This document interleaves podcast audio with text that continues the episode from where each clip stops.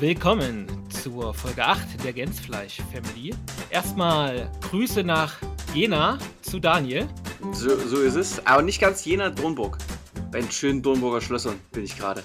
Ich wusste nicht, ob das schon unter Datenschutz fällt bei dir. nee, alles gut. Kein Problem. Okay. Ja, und dann unser Gast heute. Ja, wer ist da? Hallo, hallo? hallo, hallo. Ja, hallo. Ist da wer? Hallo, hier ist, hier ist Adrian. Grüß dich, Adrian. Schön, dass du heute da bist. Ja, danke, dass ich da sein darf. Ich hatte beim Vermitteln gelesen, dass du auch Adi genannt wirst. Ähm, Genau. Bevorzugst du das? Ja, ja, Adi ist, äh, ist ja anonymer, sozusagen. Nee, Adi, Adi, Adi ist cool. Wenn, also wenn das ein, ein Plauder-Podcast ist, dann ist, äh, nee, dann ist Adi, glaube ich, ganz gut, weil dann komme ich mehr ins Plaudern, vermutlich, weil das, das ist so ein Vertrauen, vertrautes äh, Ding. Das ist, Adrian ist immer so, ah, du hast, du hast was falsch gemacht. Du, Adrian, komm mal rüber, du hast ähm, den Abwasch. ist, ach so, von früher noch Nicht sozusagen, von äh, erzieherischen Maßnahmen. Adrian Hermut Pascal, komm jetzt her. Genau, genau. genau. Aber jetzt hast du ja meinen vollen Namen verraten. Jetzt, jetzt, jetzt hast du mich. so mit Anonymität. Adi. Also Adi, das ist gut. Wenn wir uns schon so das Vertrauen erschleichen können, dann nutzen wir auf jeden Fall den Spitznamen. Dann können wir die ganzen manipulativen Tricks heute weglassen. genau, die du dir alle aufgeschrieben hast auf die Liste. Wie manipuliere ich den Podcast? Adi, wo kommst du her? Ich komme aus Dresden, kann man sagen, ja. Kann man sagen. Kann man sagen. Oder ähm, also wo ich geboren bin oder wo ich jetzt gerade eben sitze oder also wo mein, wo meine Stimme in diesem Moment herkommt. Ja, fa fa fangen, wir bei, fangen wir bei der Geburt an. Oh, ge geboren bin ich eindeutig in Dresden, ja. okay, also Okay, das ist gut. Sehr schön, okay. Wenn man der Geburtsurkunde Glauben schenken darf, dann sogar im Diakonissenkrankenhaus. ah, Hm, okay. Sehr schön. An einem finsteren, äh, Frühlingsmorgen. äh, an einem finsteren, verregneten, kalten, äh, matschigen November äh. Hm, okay. Okay. Ich habe jetzt sofort so Nachkriegsbilder im Kopf, wie noch die Kutsche oder so, so, so ein ganz altes Auto über so Schlamm, schlammige Straßen fährt und man hört irgendwo aus so einem Fenster, es ist kalt, ähm, Eiskristalle sind an den Fenstern, hört man irgendwo so ein frisches Baby. Ja, den einsamen Schrei eines Säuglings. so ging deine Geschichte also los. So Okay. genau so war das, aber es sind keine Kutschen äh, vorbei geholpert, sondern äh, ab und zu mal ein Trabi oder ein Wartburg oder sowas.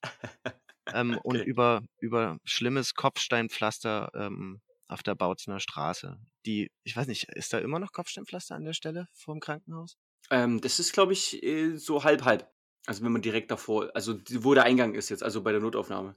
Aber nicht auf der ba das ist ja nicht die Bautzer, nee, das, Nee, das ist nicht die Das Bautzer. ist nicht die Bautzer, das ist ja die, die Parallelstraße dazu. Nee, aber die Straße vom Diako da unten ist jetzt auch asphaltiert. Meine ich mich Okay. zu erinnern. Na dann, äh, ja, die, die Welt verändert sich Mhm. in, rasan in rasantem Tempo. Ich habe ja, ich hab ja zweimal meine schwangere Frau da äh, lang geführt und das eine Mal hatte sie nur noch Gummistiefel an, weil nichts anderes mehr über die Füße ging. Und ich meine, Kopfsteinpflaster hätte das Ganze erschwert. Ich glaube, das ging besser. Vermutlich, ja. Ja, das stimmt. Ja, das ist ein Gummistiefel. Stimmt. Das ist ein guter, guter Indikator. Ja. Ja, also wir, wir legen fest, die, die, nee, für, ähm, weil da rutscht man dann aus, ne? Ja, das ist gut, gut, gute, gut, guter äh, Hinweis. Aber ich weiß es gar nicht. Bei uns war es ähm, war's, äh, dieses Jahr komplett mit äh, Schnee bedeckt. Also da, da war es auch äh, langsam zu führen. Ich glaube, mit Gummistiefeln wäre das schwierig geworden. Und du kannst deswegen wegen Schnee bedeckt auch nicht sagen, äh, ob die Straße asphaltiert oder, oder Richtig. gepflastert Ja, ist. Ah, so ist es. Sonst bin ich dort nie. Aber sag mal, Adi, jetzt, äh, war das jetzt ein Witz oder hast du wirklich die Geschichte so erzählt bekommen, wie auch das Wetter war an dem Tag und ähm, am besten noch welche Uhrzeit? Oder war das jetzt nur wegen des Monats? das kann auch sein, dass das der Mythos ist, den ich mir da für mich selber zusammengebastelt habe, weil, weil mich diese, diese Stimmung, diese, dieser Matsch begleitet mich durch mein Leben. okay, jetzt geht's gleich, lo- geht gleich los hier. Nein, äh, ich, ich, ich, ich vermute, das ist so eine Mischung, ähm, vielleicht, äh, es ist einfach, ich finde den November auch wirklich nicht schön. So. Also es ist, es ist traurig. Es kommt immer niemand zum Geburtstag. Man, man, will, man lädt zum Grillen ein, keiner kommt. Ja, das ist ver- irgendwo verständlich. Der November ist ja auch, glaube ich, dieser große Depressionsmonat, oder? Im Herbst immer. Ja, ja. Ja, klar, weil was ist denn November schon? Ja, noch nicht Weihnachten und kein Sommer mehr. Ja, es ist einfach nur trist. Und auch so richtig Herbst ist es auch nicht, dafür ist es ein bisschen zu, also so, es ist nicht, nicht mal dieses äh, Herbst mit äh, tollen, bunten Blättern, sondern schon dieses einfach nur noch Matsch. Genau, die Kartoffeln sind schon ausgebuddelt, es ist alles getan. Ey, Leute, ich krieg schlecht Laune. Hört auf. ja, richtig. Die Ernte ist eingebracht, aber es schneit noch nie. Das ist so ein Unmonat, das passiert nichts. Es ist wirklich, es ist trist, es wird früh dunkel. Kein, es, ist, gibt keine schönen Anlässe, außer vielleicht, naja, 9. November. Ähm, obwohl der ist auch nicht so schön. Das ist eine, eine Betrachtungsweise, ne? Ja, das kommt drauf an, welchen, welchen, welchen Welchen 9. November? Feier, ja, welchen 9. November. Also irgendwie, irgendwie ähm, schwierig. Und äh, tatsächlich kennt ihr dieses, dieses Rielke Herbstgedicht? Uh, nee. Herr, es ist Zeit, der Sommer war sehr groß, leg deinen Schatten auf die Sonnenuhren und in den Fluren lass die Winde los und so. Aha, nee. Kennt ihr das? Ähm, Das geht über November, oder was? na, es geht um den Herbst, aber ich finde, das, das trifft's immer so, diese alles erschlagende Melancholie, die einem dann, die einen dann so befällt. Aber sag mal, du feierst den Geburtstag schon, ja? Mittlerweile ja. Achso, was hat dazu geführt? Ich, ich feiere jetzt immer im Sommer und ich sag niemandem, wann ich eigentlich habe. Nee, ähm, ich, was dazu geführt hat, ich habe früher keinen Geburtstag gefeiert, tatsächlich einfach. Also, oder bei uns wurde kein Geburtstag gefeiert. Gibt es dafür Gründe oder ist es wirklich äh, einfach nur so keine Lust? Tatsächlich, also ich, tatsächlich, ich komme aus einem sogenannten religiös geteilten Elternhaus. Was ist denn religiös geteilt? Also die Eltern haben verschiedene Richtig, genau. religiöse Ansichten. Ah, okay. Krass. Mein Vater äh, war äh, also eigentlich äh, un ungläubig, war Atheist und meine Mutter war Zeugin Jehovas oder ist Zeugin Jehovas. Und da wird ja kein Geburtstag gefeiert. Und vielleicht Mhm. ist der November deswegen auch so tra trau traumatisch bei mir irgendwie ver verwurstet, weil ich sozusagen im November Geburtstag habe, aber nicht gefeiert habe. Ja, ach krass, okay. Also da merke ich jetzt aber, wenn du ihn jetzt feierst, heißt das, du bist dieser Religion dann nicht gefolgt. Nein, bin ich nicht. Okay. Also ich bin da, ähm, oh, das ist eine lange Geschichte, ne? Ja, also das interessiert mich jetzt aber auch Wir wirklich, weil ähm, Ja, das auf hat man nicht Fall. alle Tage.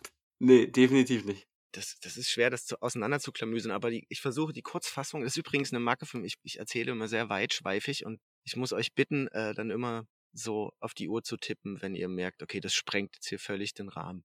Okay. Wir sagen dann immer Adrian. Genau, genau, genau, genau. Also da wir ja keine Agenda haben, ähm, kannst du einfach frei erzählen. Also ich finde das eigentlich ziemlich spannend. Gerade jetzt, wo ja, äh, ne, früher hat man so gesellschaftlich auf Religionsgemeinschaften kritisch geguckt. Mittlerweile ist ja eigentlich ähm, fast jede Form von Religion sehr belastet. Auch die Katholiken zurzeit ja. Da ist es schon mal interessant, da nochmal ein bisschen ins Detail zu gehen. Aber jetzt äh, schieß los, Entschuldigung.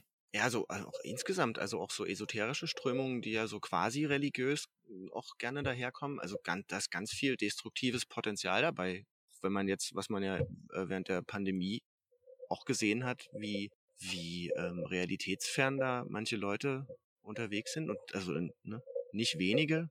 Ich finde, das ist was hat was total sektenhaftes, wenn einfach nichts mehr gilt, ne? Also wenn wissenschaftliche Erkenntnisse nichts mehr gelten oder oder wenn äh, so ganz ganz grundsätzlich auch Kompetenzen Leuten abgesprochen werden. Also weil deswegen sind wir intelligente Säugetiere, weil wir Arbeitsteilung betreiben und da ist jemand, der kann Straßenbahn fahren oder Haare schneiden und äh, und ähm, eine andere wird Chirurgin und manche sind Biertrinker. Biertrinker oder zapfen Bier. Ne? Also, also deswegen sind wir ja so weit gekommen, wie, wie, wie wir nun mal gekommen sind. Und, und dann aber sich so hinzustellen und ernsthaft der Überzeugung zu sein, dass man es besser weiß, ohne Qualifikation. Also, oder sich so rauspicken, was man jetzt glauben will, das finde ich schwierig. Also ich, aber ich habe eh ein gespaltenes Verhältnis zu solchen religiösen Geschichten. Aber äh, quasi auch biografisch bedingt. Da, das decken wir jetzt alles auf. Das jetzt, ja, geht's los. Also, das wird jetzt willkommen zum Zeugen Jehovas Keller Podcast. ja. so. Also mich würde ja erstmal interessieren, ähm, ob jemand, der atheistisch ist, also wie, wie man dazu kommt zu so einer Partnerschaft, weil ähm, das ist ja dann auch tatsächlich so, dass dein Vater Sachen aufgeben musste wahrscheinlich. Das ist eine super Frage, weil äh, ohne das zu klären, macht es auch gar keinen Sinn, äh, wenn man über die Zeugen Jehovas spricht. Tatsächlich äh, ist es nämlich so, dass meine Eltern äh, geheiratet haben, noch vor der Wende. Ich bin ja auch vor der Wende geboren. Und meine Mutter ist mit diesen Wende, wie sagt man, Wirrungen, in dieser Wendezeit, die ja von einer großen Verunsicherung geprägt ist, mit drei kleinen Kindern zu Hause. Und die hat sich dann diesem, äh, den Zeugen Jehovas zugewandt. Das war wohl ein Haus, so ein klassischer Hausbesuch, wie man das kennt krass. dass die, dass die Zeugen an der Tür klingeln und äh, sagen, ja, haben sie sich schon mal gefragt, warum Gott all das Leid zulässt oder solche Sachen, ne? Oder was der Sinn des Lebens und äh, warum gibt es Kriege und Hunger und so. Und äh, da haben sie, glaube ich, eine Kerbe, eine Kerbe geschlagen bei meiner Mutter, die auch ein sehr sensibler Mensch ist und, glaube ich, auch so zu Weltschmerz äh, neigt und so. Und dann hat die sich sozusagen dieser Glaubensgemeinschaft zugewandt, hat damit in die Bibel studiert, wie man das so macht. Also das heißt richtig auch Bibelstudium und sich dann irgendwann taufen lassen, Anfang der 90er und dann damit war das dann äh, diese sogenannte, dieses sogenannte religiös geteilte Elternhaus. Also mein Vater ist den Schritt nicht mitgegangen. Der ist ein überzeugter, dem Materialismus verpflichteter, also dem äh, der materiellen Welt und dem der Wissenschaft und der dem politischen Buch verpflichteter. Wie alt warst du damals? Na, ich war dann drei oder zwei okay. oder mhm. so. Also ich kenn, ich kannte das dann auch nie anders. Jedenfalls so kam das dazu, dass die zwei völlig verschiedene Weltsichten hatten, zwei völlig verschiedene auch Erklärungen für die Entstehung der Welt und auch, und das ist der Knackpunkt, völlig verschiedene ähm, Vorstellungen von Kindererziehung zum Beispiel und von der Vorstellung, warum wir hier auf der Welt sind. Also, und das inkludiert ja eine ganze Menge. Was, was für einen Bildungsweg sollen meine Kinder einschlagen? Ne? Wozu rate ich ihnen? Was, wo sind die Prioritäten da? Und das wird, je älter die Kinder werden, desto schwieriger wird das mit diesen Geschichten Kind Weihnachten und Kind Geburtstag und so und äh, wie man das vermittelt und wie das, äh, was das mit den Kindern macht, wenn die in die Schule gehen und das sind die einzigen, die äh, immer nichts zu Weihnachten kriegen und so. Also du gingst auf eine, äh, in Anführungszeichen, weltliche Schule, weil es gibt ja bestimmt auch Schulen in freier Trägerschaft, wo man sich dann sammelt, wenn man den Zeugen Jehovas angehört oder anderen Glaubensgemeinschaften, oder? Ehrlich gesagt, nein. Davon habe ich, davon habe ich noch nie gehört. Ah, hätte ich jetzt fest mit gerechnet, okay. Nee, ähm, also das gibt ja andere Bewegungen, die das durchaus machen. Also gibt ja wohl mittlerweile auch völkisch-nationale freie Schulen oder so, mhm. wie man, mhm. wie man so hört. Und, oder so völkische Sied, äh, SiedlerInnen, ne, die dann irgendwie auch noch ihre eigenen Schulen machen wollen oder was. Äh, nee, das gibt's, das gibt's nicht. Ich weiß nicht genau, womit das zusammenhängt, aber eine Erklärung ist sicherlich, dass dass bei den Zeugen Jehovas es so ein Grundsatz ist, dass man eigentlich, man ist eigentlich rund um die Uhr im Dienst, egal ob du äh, jetzt wirklich aktiv von Haus zu Haus gehst oder aber informell predigst. Und informell predigen heißt nichts anderes als am Arbeitsplatz oder in der Schule KollegInnen oder MitschülerInnen auf, auf, auf den Wecker zu gehen und die gute Botschaft zu predigen und die Wahrheit zu verkünden. Ja, hast du das gemacht? Ich glaube maxi maximal einmal erinnere ich mich dunkel. Ich habe mir war das, ich war kein guter. Zeugenboy. Ich war kein guter Zeugenboy. Nee, aber das ist ich glaube, ich glaube, da auch deswegen ähm, haben die durchaus Interesse daran, dass man schon partiell an der Welt teilhat, weil man da vorbildlicher Schüler sein kann, ne? Und die alle sehen, ah, die sind ja eigentlich ganz brav und die machen keinen Ärger und die sind höflich und die können alle super lesen und schreiben und so und weil die halt in der Gemeinschaft da durch die theokratische Predigtdienstschule durch müssen und da halt auch rhetorisch geschult werden und viel, viel in der Bibel lesen und so und Lektüre. Und das führt natürlich dazu, dass die schon in der Regel überdurchschnittlich, überdurchschnittliche Leistung bringen. So habe ich das zumindest erlebt. Gibt bestimmt auch andere Fälle. Also für mich ist jetzt noch nicht ganz klar, ähm, bis zu welchem Zeitpunkt bist du dem gefolgt, also all den Dingen, die da so dazugehören, mit der Schulung, was du jetzt gerade gesagt hast, vielleicht auch mit Gottesdiensten.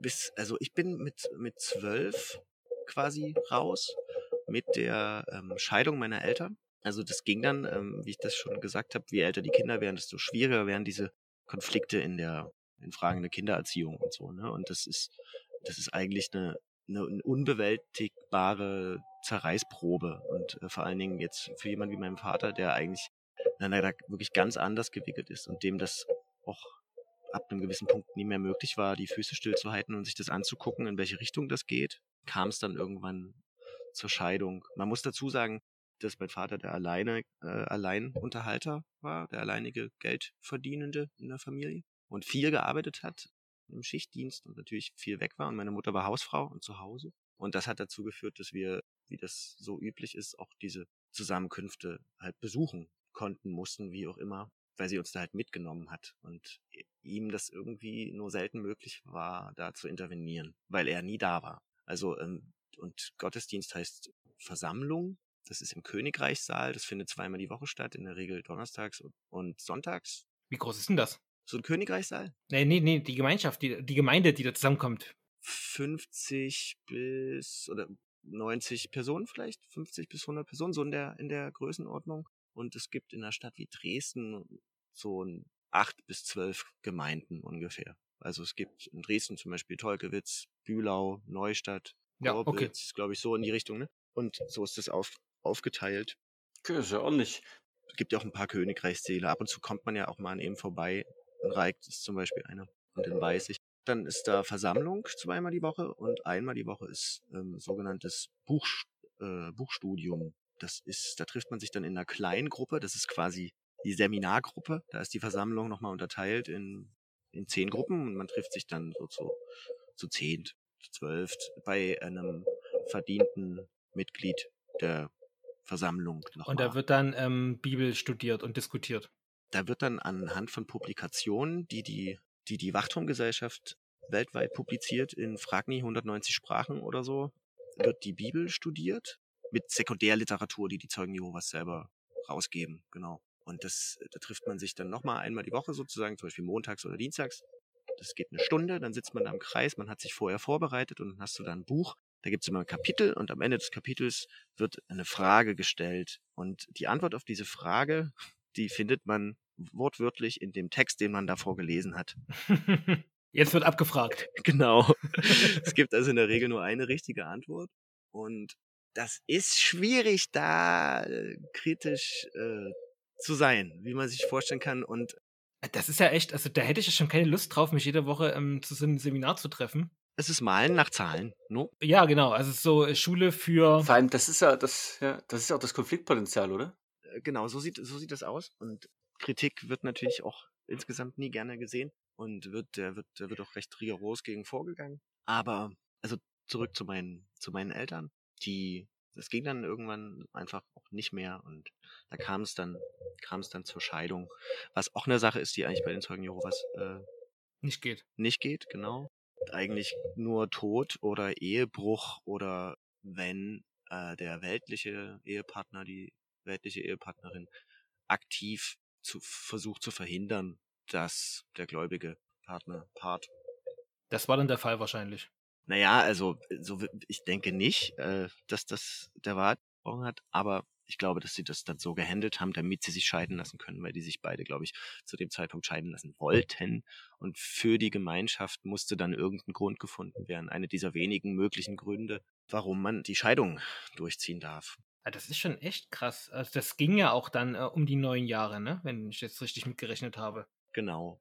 Das ist vor allem auch, glaube ich, äh, etwas, was auch jetzt viele durchmachen, weil ich glaube, ähm, weil du ja vorhin Querdenken angesprochen hast, wer da so in die spirituelle Richtung abschwei abschweifte und ähm, he- heißt das so? Ihr wisst, was ich meine. Ja. Da wird ja auch nicht jeder Partner mitgegangen sein. Also auch da werden ja viele in verschiedene Richtungen gegangen sein, ab einem gewissen Punkt. Dass da Spaltungen äh, passieren ganz arg in Familien und so, ne? Ja, und Partnerschaften. Ja, ja. Bestimmt äh, liest man ja auch ab und zu mal, weiß ich, ver verzweifelten Kindern, die irgendwie die Mutter an die Querdenkenbewegung verloren haben oder so. Da könnte sich, glaube ich, in der Zeit zum Beispiel was. Und das, das wirkt genauso, wie ich, äh, wie man das von Sekten kennt. Dieses, diese völlige Boniertheit und dieses, dieses Erweckte oder äh, Erleuchtete, Ja, stimmt. Das ist sogar das gleiche Vokabular, ne? Also Messias-Komplex, genau, das Vokab Vokabular ähnelt sich auch ganz oft, genau. Und ne, die Wahrheit und sowas, es wird immer von, Und von der Erwachen. Wahrheit und Erwachen und naja, äh, Schlaf, Schlafschafe, ne, so eine irgendwie die, gro die große graue Masse an, an Schlafschafen, irgendwie breit, breit ist der Weg, der in die Verdammnis führt und schmal und steinig ist der Weg, der in- ins ewige Leben führt und so ist auch so ein Bibelding, also was die Zeugen auch gerne bemühen und das, das ist bei den, bei den, bei der Rhetorik der Querdenkerbewegung ist das wirklich ähnlich, ja. Schräg. Thematisiert ihr das heute in der Familie oft? Oder hast du, du hast zwei Geschwister, hast du gesagt, ne? Mhm. Wie gehen die damit um oder sind damit umgegangen?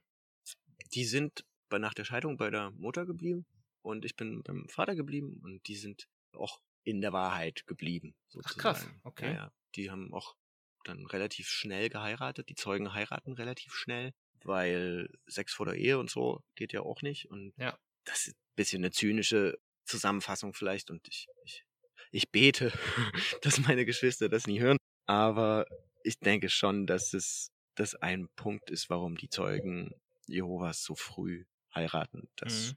man einfach, ja, Da, da ist man aus der Gefahr raus, ne? Ne, ja, also das ist ja Mist. Also stell dir mal vor, man pubertiert wie blöde und alles, worauf du Bock hast, ist verboten. Ja. so. Und so überhaupt Sexualität ist ja, das haben ja auch wieder ganz viele Sekten und, und religiöse Bewegungen gemeint, dass ja über die Sexualität Leute kontrolliert werden. Und das ist passiert bei den Zeugen natürlich auch ganz stark. Reglementiert und mit schlechtem Gewissen gearbeitet und so. Und die einzige Möglichkeit, seine Sexualität auszuleben, ist halt zu heiraten. Und das macht man dann relativ schnell. Na klar. Da ist man mal pragmatisch in dem Moment, ne? Genau. Das, das heißt nicht, dass die ihre, pa dass die ihre Partner nicht, nicht lieben. Ne? Also das, das meine ich gar nicht. Aber Und wie ist das Verhältnis jetzt? Also ähm, habt ihr normale Familientreffen, ähm, wo man das ausblendet? Oder ist das ein Konfliktthema? Oder ist der Kontakt überhaupt eingebrochen?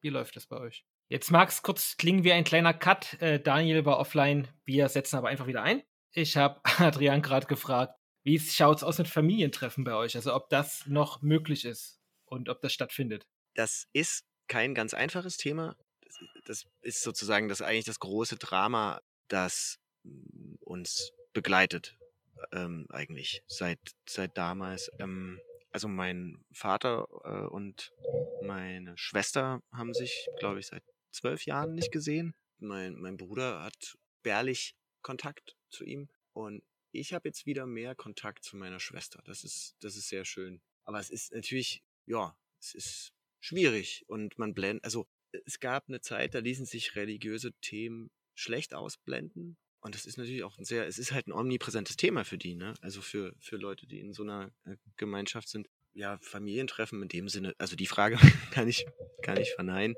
Aber wenn jetzt Hochzeiten stattgefunden haben bei den Geschwistern, ähm, dann war ja dein Vater vielleicht auch eingeladen, oder? Also auf, auf der Hochzeit meiner Schwester war er noch.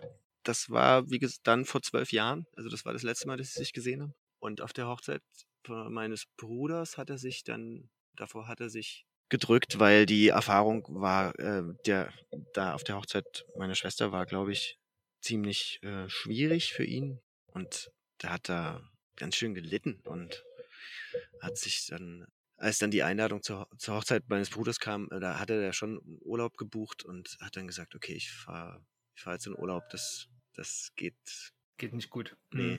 Wie, wie findet denn so eine, also wie, wie kann ich mir so eine Hochzeit der Zeugen Jehovas vorstellen? Gibt es da grundlegende Unterschiede? Also bis auf natürlich kein Alkohol und so weiter. Doch, doch, Alkohol gibt's.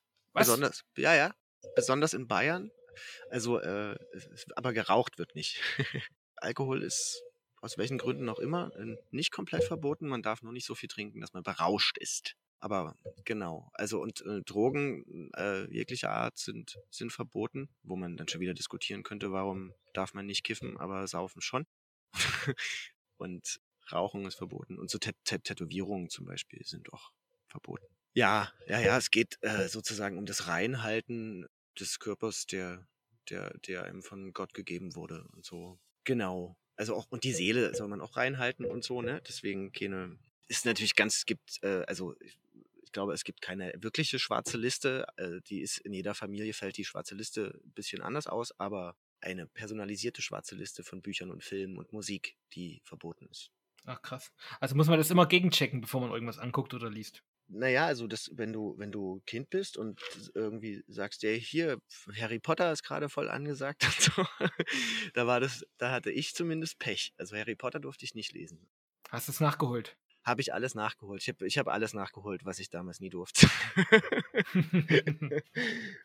Sehr gut. Also es klingt ein bisschen befreit, so zumindest aus deiner Warte aus. ich glaube, ich habe langsam meinen Frieden damit gemacht, aber es hat lange gedauert, muss ich sagen. Also es hat, ich, ich würde sagen, ich musste 30 werden, um meinen Frieden damit zu machen. Und seit, und jetzt geht's, jetzt kann ich auch relativ unbefangen mit allen sprechen und so. Und ähm, ich blende, blende Sachen aus und ich schätze mal, das geht denen mit mir genauso, weil, weil ich ja natürlich, mir winkt kein ewiges Leben. Äh, ich werde in der großen Schlacht von Hamagedon vernichtet, so wie alle anderen ungläubigen, bösen Menschen, Naja, Adrian, wir sind aber mehr. wir sind mehr. Genau. Jo, aber das ist natürlich die Denke. Also das, äh, das so blicken, so ist sozusagen der, der JW-Gaze auf, äh, auf die, auf die Menschen dieser Welt. Das ist ja irgendwie auch diese, diese zynische Betrachtung vieler Gemeinschaften. Ne? Also dieser Glaube, dass äh, wir haben genau die richtige Wahl getroffen, ist eigentlich so unlogisch, wenn man es mal. äh, Gut, da habe ich hier so eine mathematische Sicht drauf, aber schon allein daher würde ich das sehr in Frage stellen.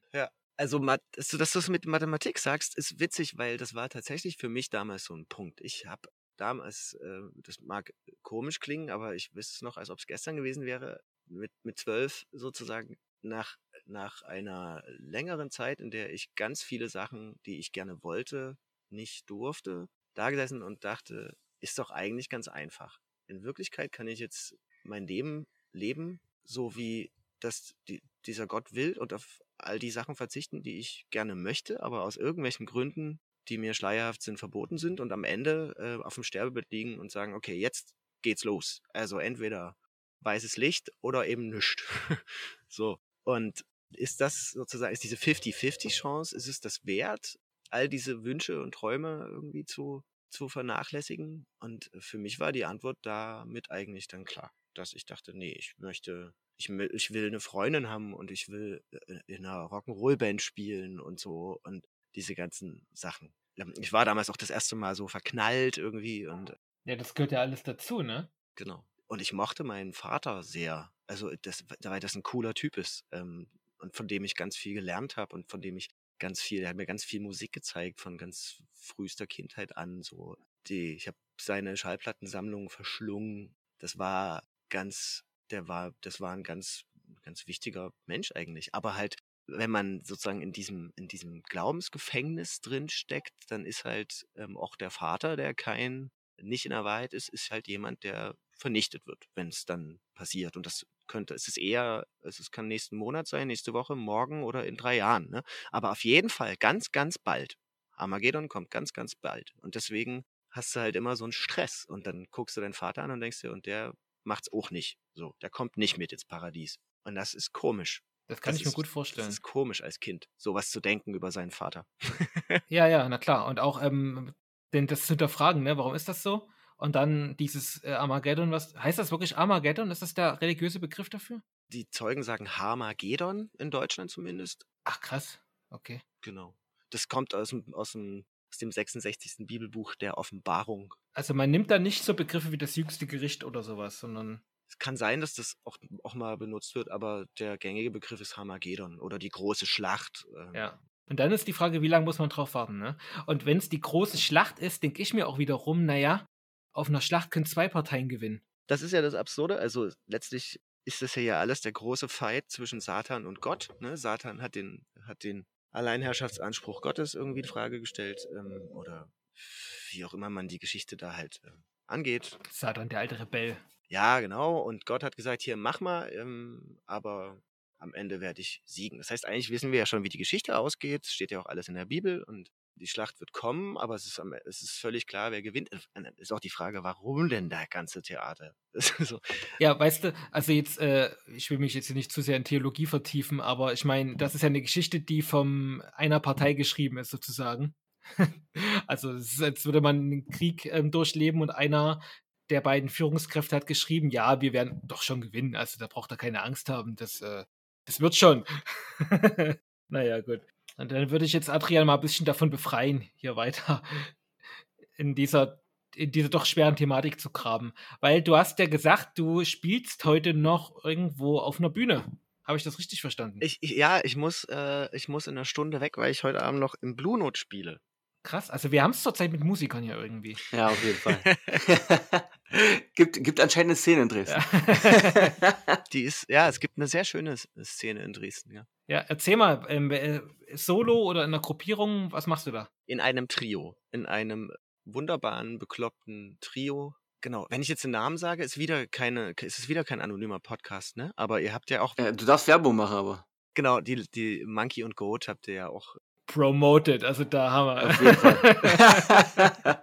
Das äh, Triple Trouble heißt das. Triple Trouble. Triple Trouble. Ja cool. Ja, cool. Cooler Name. Gängiger Name vor allem. Also merkt man sich. Jo, voll. Es gibt auch sicherlich auf der Welt noch mehr Triple Trouble Bands. Ähm, in der Regel sind das Trios. Warum? Weiß ich nicht. mein Englisch ist schlecht. Genau. Und das ist, ja, wir, wir, wir nennen das äh, Welthits im Taschenformat. Also wir spielen in einer ungewöhnlichen Besetzung Welthits von Daft Punk über Kraftwerk bis Amy Winehouse. Covert ihr oder ist das der genau. Das ist tatsächlich, das ist eine Coverband, aber keine Gala-Band oder so, sondern wir. Nicht so, so, so jazzig. Es gibt so eine Jazzband, die heißt Trikolaus. Die covern alles so in so einem Smooth Jazz. Auf so einer Gala-Feier treten die immer auf. Und Nee, äh, nee, so, so nicht. Es gibt ja auch dieses, ähm, dieses Album von Paul Anker, wo er irgendwie Rocksongs für Jazz und so. Nee, nee, nee, wir, äh, das ist schon, es gibt schon auf die zwölf. Es ist, es ist schon sehr tanz, es ist sehr tanzbar auf jeden Fall. Und ähm, es ist ungewöhnlich, weil die Besetzung ist Schlagzeug, Susaphon und Gitarre. Und das Schlagzeug ist in Wirklichkeit, es ist ein Kofferschlagzeug, das der Schlagzeuger selber baut. Und dazu noch Sam Sample Pads und diverse und Glockenspiele und ähm, irgendwelchen Kram, den er gerade zusammenge zusammengebastelt und zusammengelötet hat. Oh, krass, aber mit Tonabnehmern alles. Wir, wir, wir können unplugged spielen, aber auch verstärkt, ja. Und der, und der Bass ist ein Susaphon, also ein geblasener Bass statt einem, statt einem gezupften. Genau. Das macht es. Wie ist denn das passiert? Ein riesiges, ein, ein riesiges, güldenes äh, Instrument, ein Blasinstrument, um das sich Krass. der Bassist, in das sich der Bassist einwickelt jeden Abend. und, was, und was bist du davon? Und ich bin die Gitarre. Okay. Ich spiele eine Resonator-Gitarre, eine, eine Art Akustikgitarre mit Stahlseiten, die sehr penetrant klingen kann und sehr laut ist. Aber ich, ich spiele sie wie eine E-Gitarre letztlich. Äh, genau. Und das, ich bin sozusagen der, der, der konventionellste Part in diesem, in diesem Trio. Und und alle singen. Also Susaphon kann natürlich nur manchmal singen, weil meistens hat's was im Mund.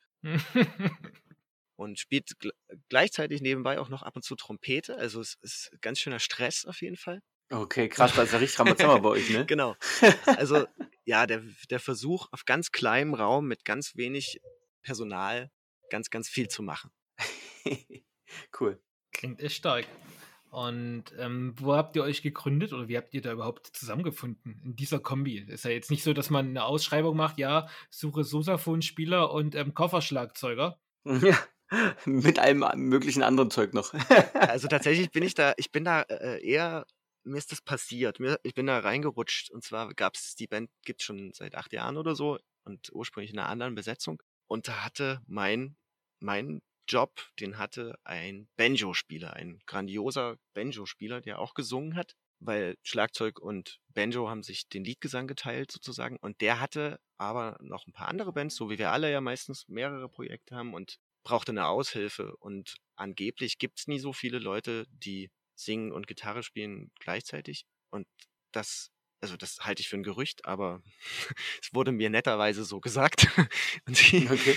ähm, und jedenfalls habe ich dann da Aushilfe gespielt und der äh, Banjo-Spieler stieg dann aber nach einer äh, relativ bald da aus, weil er es zeitlich nicht mehr geschafft hat und dann hatte ich den Job an der Backe.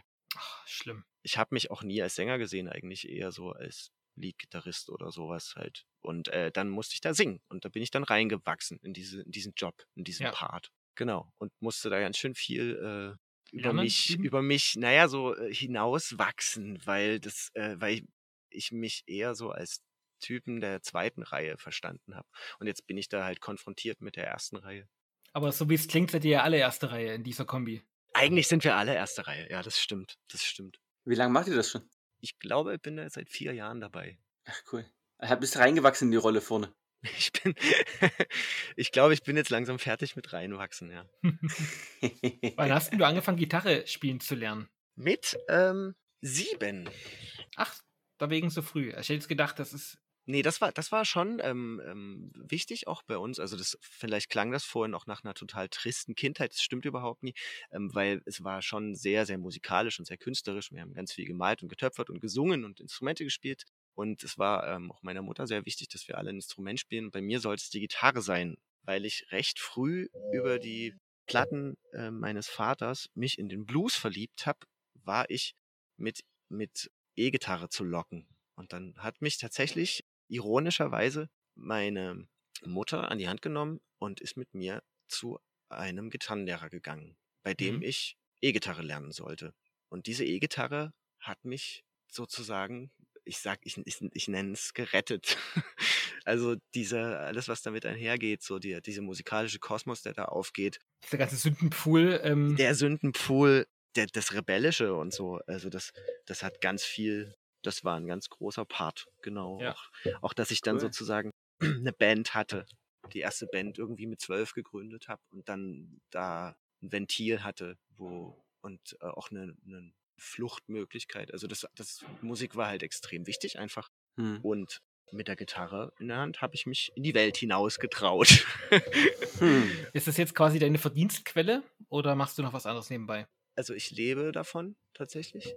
Stark. Ich habe mich vor neun Jahren oder so irgendwann selbstständig gemacht und äh, viel unterrichtet. Unterrichten wurde dann immer weniger, ähm, weil dann mehr Bands dazugekommen sind, äh, wo dann auch mehr Geld rumkam und mittlerweile habe ich nur noch fünf Schülis und ein paar Bandprojekte. Ist Schülis der genderneutrale Begriff oder? Ich sag das immer so, genau. Ich, ich sage, also ich versuche, ich versuche schon gendergerechte Sprache zu benutzen und bei und Schülis ist irgendwie so ein Begriff, der ist, denke ich, geschlechtsneutral ja, auf jeden Fall. Und niedlich. und niedlich und irgendwie, genau, äh, verdeutlicht auch, dass ich das sehr mag. Ich mag meine Schülis und ich, ich mag auch unterrichten und ich finde auch, dass das äh, zum Musikmachen dazugehört, dass das halt der Circle of Life ist irgendwie. Ne? Irgendjemand, äh, irgend, irgendwann hat, hat jeder und jede mal das Instrument beigebracht bekommen und Ja, dann logisch. muss man diesen Reigen muss man mitgehen irgendwie und was weitergeben und Du hast ja auch gesagt, das scheint ja auch so eine Brücke zu sein, ne? weil man ist ja nicht sofort erfolgreich und kann damit Geld verdienen. Unterrichten, genau. Das ist auf jeden Fall für die allermeisten, denke ich, ein essentieller Bestandteil dieser, dieses Berufs. Und das war auch, man lernt dabei noch natürlich auch ganz viel und so. Man stößt aber auch an seine Grenzen, wenn man es nie gelernt hat. Ne? Also ich habe habe weder Musik studiert noch Musikpädagogik oder so. Und das ist ein sehr, das ist eine, eine gute Schule für die eigenen, für die eigenen Fähigkeiten natürlich auch und auch um zu checken, was man nie kann und wo man sich nochmal reinknien muss und auch, auch methodisch muss man Sachen dann noch lernen, einfach. Und es gibt Fälle, wo man nie weiterkommt und wo man dann auch sieht, okay, wenn ich das gelernt hätte, würde ich hier vielleicht weiterkommen. Wie viele, ähm, also verdient ihr nur Geld über Auftritte oder habt ihr auch, wie man so schön sagt, Tonträger rausgebracht? Beides. Mit Triple Trouble haben wir letztes Jahr ein Weihnachtsalbum gemacht, ein beklopptes Weihnachtsalbum. Und vor drei Jahren, glaube ich, eine Platte mit Welthits, also mit, äh, mit Welt, wie sagt man, mit Heid, mit Heidenmusik. Also nicht, äh, nicht christlich konnotierte weltliche, okay. weltliche Welthits und weihnachtliche Welthits, genau. Und die verkaufen wir auf Konzerten und über einen Online-Shop. Und da kommt auch immer wieder schönes Taschengeld rein. Aber das meiste Geld verdienen wir tatsächlich mit Live- Live-Auftritten. Äh, mit Monkey und Gold haben wir auch über Videodrehs geredet. Also die haben ja auch Musikvideos, habt ihr das auch? Mhm. Haben wir. Wir haben letztes Jahr im Herbst für äh, eins der Stücke von der Weihnachtsplatte, und zwar ausgerechnet Last Christmas. Klar. Wir haben, haben uns getraut. Und wir haben eine völlig bescheuerte Version von Last Christmas ähm, aufgenommen und dazu ein völlig bescheuertes Video gedreht. Weil das Trio nämlich Raum, einem Raum gibt, bescheuert zu sein. Das ist sehr schön. Das scheint ein bisschen so euer Spirit zu sein, oder? Ja, das ist, das ist schon ein Privileg. Also es ist einerseits ein Privileg, in einer Band zu spielen, die sich selber nie so ernst nimmt. Ja. Und dann ist man ja dankbarerweise in diesem Beruf ganz viel auch bei schönen Gelegenheiten anwesend. Also wir spielen, sicherlich gibt es auch Leute, die Beerdigungen spielen, das tun wir nicht, das wäre auch unpassend, aber wir spielen natürlich viel so, was weiß ich, runde Geburtstage und Hochzeiten und ansonsten halt ne, Festivals oder Stadtfeste oder so. Und wir sind immer, wo, wo Leute feiern und wo Leute eine gute Zeit haben. Das, das ist schon cool. Also das ist schon sehr schön. Aber stell's mir auch anstrengend vor, weil ihr habt ja bestimmt jetzt zumindest, ähm, wo die Clubs wieder aufmachen, nicht wenig Auftritte, oder? Wie ist denn das zurzeit? Jetzt im Sommer ging es wieder. Wir spielen, ich würde sagen, so 50 bis 60 Konzerte im Jahr. Mhm. Plus eine Weihnachtstour im Dezember, so 10, 12 Konzerte. Na gut, das ist ja jetzt ein bisschen mehr als eins die Woche. Naja, aber es gibt eine Zeit äh, im Winter, wo wir gar nicht spielen. Das heißt, das, das staut sich dann so zwischen Mai und September. Das ist dann schon, also da kann es auch mal durchaus sein, dass wir vier Konzerte an jedem Wochenende spielen. Und das ist anstrengend. Das ist wirklich, das ist schon harte Arbeit. Aber trotzdem, also das ist ein klasse Job wahrscheinlich, oder? Also das ist ja eigentlich ähm, das Leben des Traums. Habt ihr auch Festivals, auf denen ihr spielt? Ja, ähm, wir haben jetzt zum Beispiel auf dem Folklore rumgespielt, äh, in, auf der Kulturinsel Einsiedel und normalerweise spielen wir zum Beispiel auch in Salzburg auf dem, auf dem Brass Festival, solche, solche Geschichten. Jetzt nicht, eher nicht so Highfield oder so. Noch Das nicht. ist ja, wie gesagt, es ist, sind ja auch Coversongs, also es ist keine, keine Band, wo wir jetzt mit eigenen Songs irgendwie uns ein Publikum erspielen. Und Aber wäre das nochmal ein Plan, den ihr verfolgen würdet? das überlegen wir immer mal wieder, ob man das, ob man das machen kann. Aber das ist natürlich sehr großer Aufwand. Es ist viel, viel Arbeit in, ähm, im Vorhinein, bevor man dann damit starten kann. Und wir werden uns, denke ich, darauf begnügen, in unserem Set immer mal wieder eigene Sachen zu spielen und da vielleicht auch mal ein Video zuzumachen oder so. Aber ich denke nicht, dass wir jetzt in der Besetzung mal, jetzt mal eine Platte machen, wo nur eigene Sachen drauf sind und dann versuchen, damit auf Tour zu gehen, ähm, weil das ist doch ein ziemlicher, ziemliche Arbeit und äh, ziemlich viel erstmal auch unbezahlte Zeit, die man reinstecken muss. Und das ist eine ganz andere Nummer, ne? Also das Booking läuft dann natürlich auch völlig anders. Das habe ich mit einer anderen Band, ähm, in der, in der ich spiele, wo, wo wir sozusagen eigene, eigene Songs machen im Bereich Popmusik und da spielt man nicht auf Hochzeiten, so, sondern da musst du halt dir eine eigene Crowd irgendwie erspielen. Ja, okay. Und das ist, eine, das ist aber schon, das sind für mich zwei verschiedene Paar Schuhe. Ja. Ähm, was ist denn die beste Location zum Auftreten? In Dresden. In Dresden? Ja. Naja, der, der Klassiker des Speedpole ist schon sehr schön. Und die Scheune fetzt aber auch. Ja, kann ich mir vorstellen. Das sind alles. Groove äh, Station? Seid ihr da manchmal auch? Ja, ja, Groove Station fetzt auch. Ich könnte ich könnt mich echt nie entscheiden.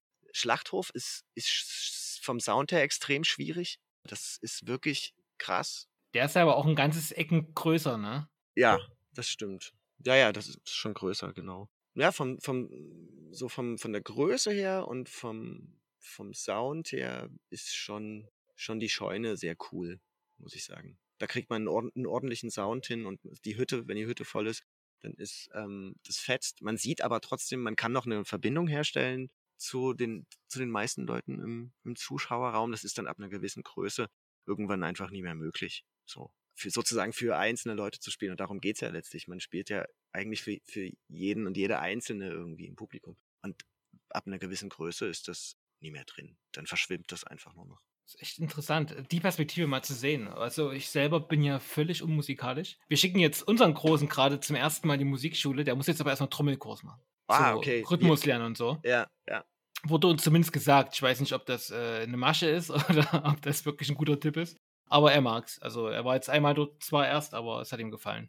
Ach, das ist schon gut. So früh wie möglich Rhythmusgefühl kriegen, das, das, das geht halt, das dreht man sich ein und das geht nie wieder weg. Ähm, und wenn man damit später anfängt, das ist ganz, ganz schwer. Fast unmöglich. Ja, deswegen habe ich gefragt, ne? Du, du hast ja mit sieben angefangen, ob das dann nicht schon zu spät ist, aber so wie es klingt, äh, war es in Ordnung. Ob sieben zu spät ist. Ach so, du meinst, Hm, weil, ja, weil, weil, weil so klassische ähm, MusikerInnen meistens schon so mit drei Ja, anfangen. heißt, oder heißt so. ja immer, ne? Wenn du so ein richtiges Niveau, erreichen willst, dann muss man schon hier mit, äh, muss man mit Gitarre zur Welt kommen, so ungefähr. Naja, gut, ich bin ja im Bereich U-Musik, also eher weniger Jazz, aber Rock-Pop und R&B oder so. Aber meinst du, das ist ein anderer Maßstab? Das ist, das ist, da, da geht's um was anderes. Da geht's, da, da reichen drei Akkorde völlig aus und die lernt man auch, wenn man erst mit sieben anfängt. Maximal vier. also kann er noch Ukulelen-Künstler werden später. Definitiv. Ich meine. Gott sei äh, Dank. Ja, kein Stress. Oh. Das sind ja so Fragen, die stellt man sich dann jetzt so als Eltern. W wann musst du womit anfangen, um etwaige Talente aufzudecken erstmal? Dass du dir dann später nicht sagen musst, ach, hättest du mal früher gefördert oder so. Singen. Für Familien, in denen zu Hause irgendwie viel gesungen wird oder so, oder auch insgesamt einfach Musik Aber gehört jetzt wird. Und stellst mich auch vor Herausforderungen. Ja. oder einfach viel, viel Musik, Musik hören, aber bewusst Musik hören. Also nie Radio anmachen, sondern bewusst Musik hören. Dann, dann nimmt man das über die Haut auf. Das Kind, das Kind nimmt das über die Haut auf. Das ist ein guter Tipp. Aktuell will er immer Pokémon-Musik hören. Mal gucken. Ich weiß noch nicht, ob das so. Ähm, Adrian, also ja, erstmal für zu Hause, wer das jetzt gehört hat und Daniel vermisst, Daniel ist jetzt heute immer rausgeflogen. Der ist halt irgendwo auf dem Land, ne? Das ist äh, in Deutschland auf dem Land mit Internet schwierig. ah, Neuland, ne? Das mussten wir Hm. jetzt wieder feststellen. Tut mir leid, das nächste Mal ist er wieder dabei, da darf er dann umso mehr reden. Ich erlaube ihm das. Und ich würde jetzt mal an der Stelle Schluss machen. Mhm. Wir haben zwar keine Stunde voll gekriegt, ähm, aber wir hatten ganz schön Verzögerung dadurch, dass wir hier mit dem WLAN zu kämpfen hatten. Also ist jetzt ja nichts gegen Adrian, ich will dich nicht rausschmeißen. nicht, dass ihr das denkt, ne? Es war sehr schön. Es hat riesigen Spaß gemacht und es war vor allem echt spannend, auch dass du mal ähm, am Anfang die etwas schwereren Themen ausgepackt hast, weil das da Einblicke sind, die man selten bekommt. Zumindest im Alltag, ne? Dass man mal klar, man kann sich eine Doku angucken oder so, aber dass man mal mit jemandem spricht, der da einfach ein paar echte Erfahrungen gemacht hat und ja, bisschen, bisschen von der Seele redet. Finde ich cool. Das, das ging äh, sehr schnell in eine Richtung, mit der ich eigentlich gar nicht gerechnet Ja. hatte. Aber es war sehr schön, mit euch zu, zu schnacken, auf jeden Fall. Du kannst ja noch, äh, wenn du noch ein Thema hattest, was du jetzt ansprechen wolltest, jetzt wäre deine letzte Chance sozusagen. Scheiß Patriarchat. Okay, alles klar. Ja, ausführen? Das, das war's schon. Okay, finde ich gut. Ist natürlich jetzt problematisch, ne? Jetzt, wo es wieder einen Bundeskanzler geben wird und keine Bundeskanzlerin mehr, ist das jetzt vielleicht nicht das Statement, wo man am meisten durchdringt. Wir können ja weiter Bundeskanzlerin sagen. Das fände ich gut. Vielleicht äh, haben es sowieso einige Probleme da, sich umzugewöhnen. Genau, wir haben das jetzt schon so lange gemacht und jetzt, Das wäre dann so ein Top-Down generisches Femininum. genau. Finde ich gut. Also wir können das ähm, etablieren. Ja? Gut, dann danke, bedanke ich mich bei Adrian, der gesprächigen Musikerin. Danke, Sascha, Podcasterin der Herzen. Genau. Und wir haben eine E-Mail-Adresse. Wer noch ein paar Kommentare loswerden will, gänzfleischfamily.gmx.de. Adrian ist jetzt offiziell der Gänzfleisch Family aufgenommen und Uh. wird dieses Gänzfleisch-Kistchen weitergeben. Mhm, das mache ich. Vielen Dank. Tschüss. Ciao.